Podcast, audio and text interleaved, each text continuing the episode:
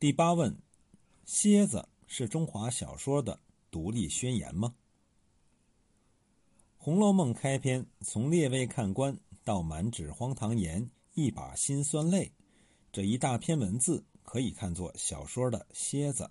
蝎子即引子，元杂剧中常用，用以说明情节。小说中把它利用起来，也是用来点明正文的来龙去脉。比如《水浒传》的开篇“洪太尉误走妖魔”，就可以看作通篇的蝎子。在这一篇蝎子当中，曹雪芹介绍了小说的创作缘起、修改过程。最值得注意的是石头与那空空道人关于《红楼梦》的一段对话。由这一段对话当中，我们可以看出曹雪芹对小说这一文学题材的深思熟虑。首先，这部小说没有朝代纪年，这一点就发人深思。曹雪芹在这里故意点出，不过只取其事体情理罢了，明确指出朝代纪年对于小说不很重要。我们中国素来文史哲不分家，历史著作中早就有文学部分，《左传》对话大半出于想象。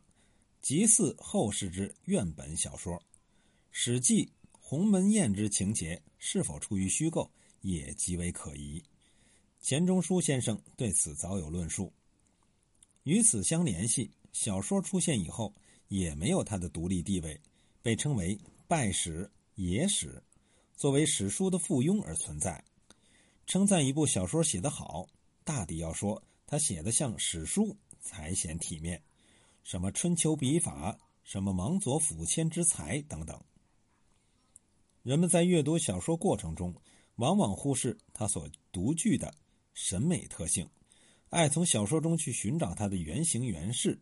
这一观念，直到今天也是根深蒂固。人们仍爱从小说、影视作品中去对号入座，甚至闹到打官司。曹雪芹在小说一开头。就故意避免这种传统现象，揭出小说与史书截然不同的品性，即它不是记史的，而是记事情、记情理的。可惜的是，后人一直不理解曹雪芹先生这一片苦心，在解读《红楼梦》的时候，大大违背了他的原意。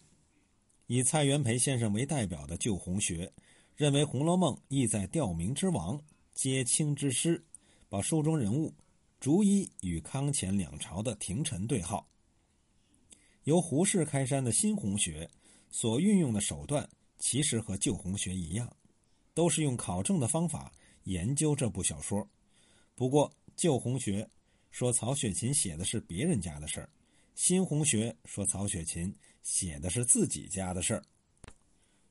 追寻曹家事迹，以研究这部小说的创作动机。创作背景、创作历程，这天经地义，无可厚非。可是任何事情都有一个度，超过了这个度，事物就会向相反的方向转化。如果也有旧红学那样，把小说中的人物与曹家的人物逐一对号，恐亦是徒劳无功之举了。第二点，这部小说既无大贤大忠、理朝廷治风俗的善政。也不伤时骂世，毫不干涉时事，大只谈情，这一点极其重要。说明这部书不是一部谈政治的书，是一部谈情的书。中国文主流文化是一种权力崇拜的文化，他们对于政治的热情异乎寻常。一部书一件事儿，只有与政治相联系，才具有高度深度。才可称重要。因之，许多人对于曹雪芹这段话表示不相信的态度，认为他这是画家烟云模糊之法，是一种“此地无银三百两”式的自宫。他说不谈政治，实际上就是要谈政治。于是，许多人孜孜以求地寻找《红楼梦》背后的真故事。什么是他们认为的真故事呢？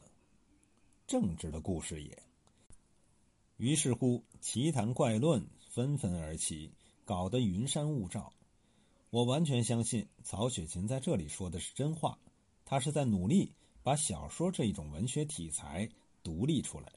小说所关心的应该是人的情感、生活态度、人生际遇这些基本方面，而不能把它作为善谤君相、贬人妻女的某种泄愤工具来对待。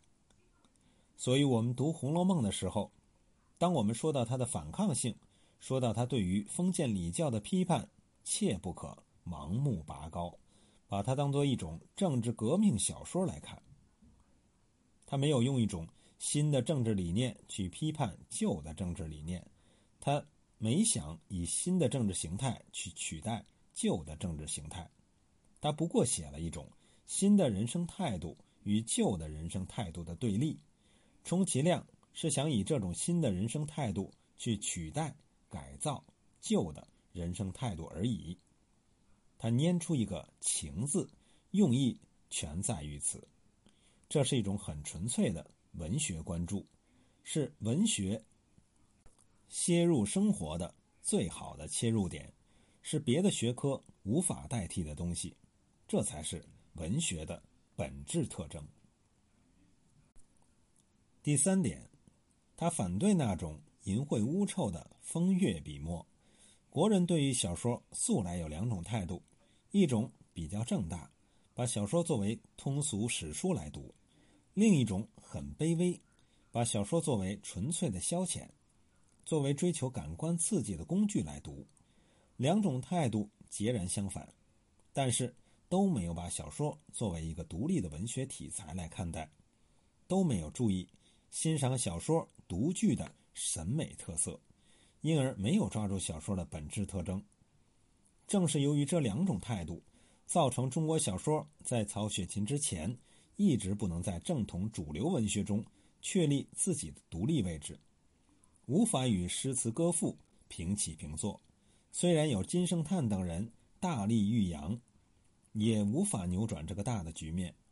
曹雪芹在这篇蝎子中，首先指出小说所重在人，不在史。接着就为人的描写画出了底线，指出小说所关注的在于人的情感世界，不是人的感官世界，所重在情，不在欲。用意在于提高小说的文化品位，强调它独特的审美功能，进而确立小说在中国文学史上的独立地位。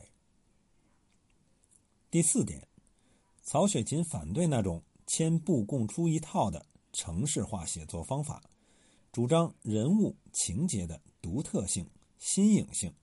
由这一段话我们可知道，情节的套路化、人物的脸谱化、语言的城市化，这些在我们当今的文学影视创作中仍然严重存在的问题，原来是古已有之的。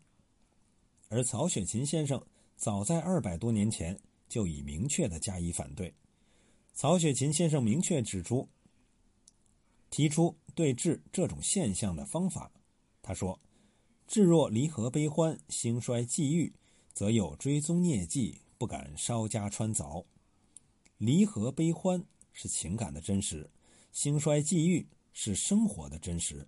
小说创作只有具备这两个真实，才能写出上乘之作。”第五点。曹雪芹先生坚持文学的独特功能，他明确指出：世上之人喜看理智之书者甚少，爱看逝趣闲文者甚多。小说的独特功能就是在这个方面做文章。曹雪芹先生强调小说的娱乐功能，但不反对小说的教化功能，只是主张这种教化功能必须以小说独特的质素来进行。他要在娱乐与教化之间确立小说的独特位置。小说是供人解闷的，要写得新奇好看。小说是语言艺术，语言表达必须讲究。小说功能有娱乐与教化两个方面，故此既不能板着面孔讲大道理，也不能迎合低下心理一味淫滥。要让人们在愉悦的阅读中。换新眼目。这是一种潜移默化、润物细无声的浸润式的独特方式。它主要作用于人的性情、心灵这些方面，这也应该是一切文学艺术作品所共有的独特方式。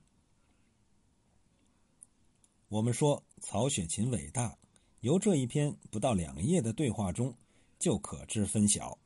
这一篇对话表明了中华小说作家对于小说这种文学题材的深刻反思和全面觉悟，完全可以看作中华小说的一篇独立宣言。他在这里已经把小说独特的品性、独特的视域、独特的功能、独特的创作方法讲得一清二楚，对于我们今天的创作仍然具有极大的指导意义。曹雪芹先生正是以这种极其清醒的认识，高举着他的《红楼梦》，理直气壮的在中华文学的神圣殿堂中登堂入室，直至高居宝座，雄视千古。我们今天来读《红楼梦》，首先便应该把它作为一部小说来读，在审美的愉悦中换一种看取生活、看取人生的新眼目，这才是。对于这一部中国最伟大的小说的真正尊重。